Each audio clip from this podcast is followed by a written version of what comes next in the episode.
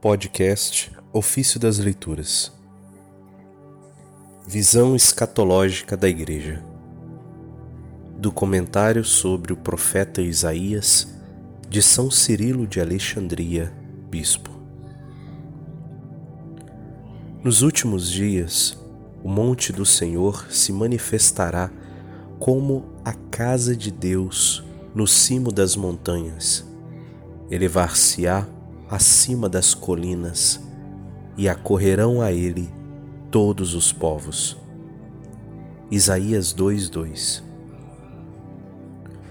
Realizou-se esta profecia nos últimos dias, isto é, no fim dos tempos, quando o Verbo unigênito de Deus, feito carne e nascido de mulher, se manifestou.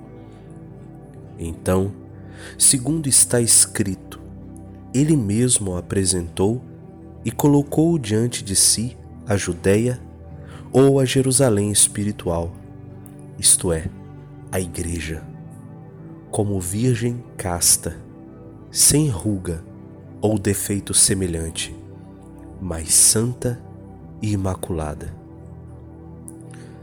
E virão ao seu encontro todos os povos, e as multidões acorrerão, dizendo: Vinde, subamos à montanha do Senhor, à casa do Deus de Jacó. Ele nos ensinará os seus caminhos e andaremos por suas veredas. Isaías 2:3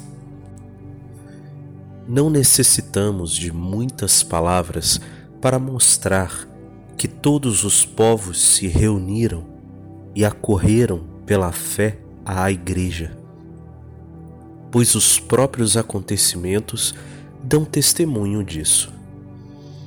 A multidão dos povos não foi atraída pela iniciação da lei, nem pelos santos profetas, mas congregada por uma graça divina e misteriosa que a iluminou interiormente infundindo-lhe o desejo da salvação trazida pelo Cristo.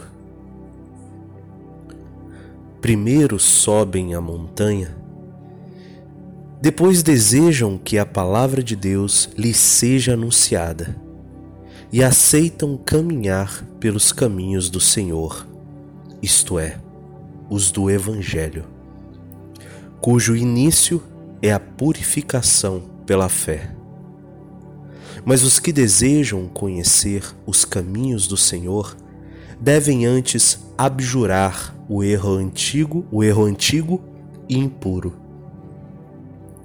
Se não condenarmos antes os antigos erros, não poderá haver em nós o desejo das coisas mais perfeitas. Quem, pois, foi o mestre dos povos? Quem os conduziu ao conhecimento da verdade, convencendo-os a considerar ridículos os erros de outrora e a acorrer às novas realidades?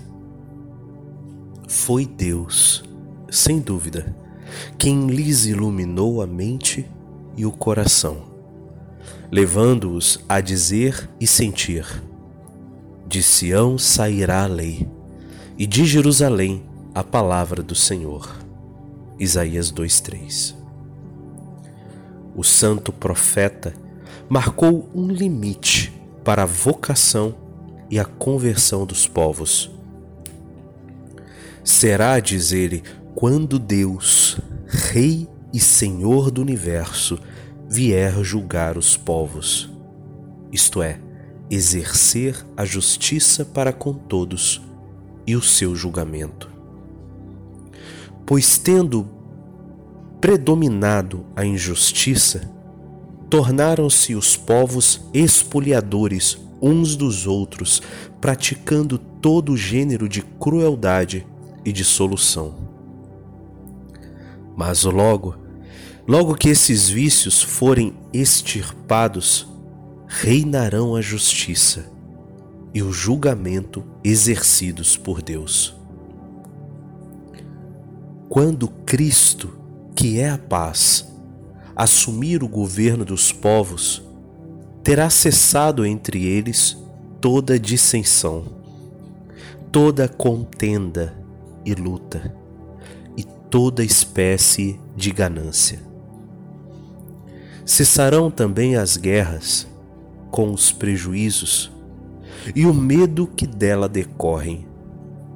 Dominará a vontade daquele que nos diz: Eu vos dou a minha paz, eu vos deixo a minha paz. João 14, 27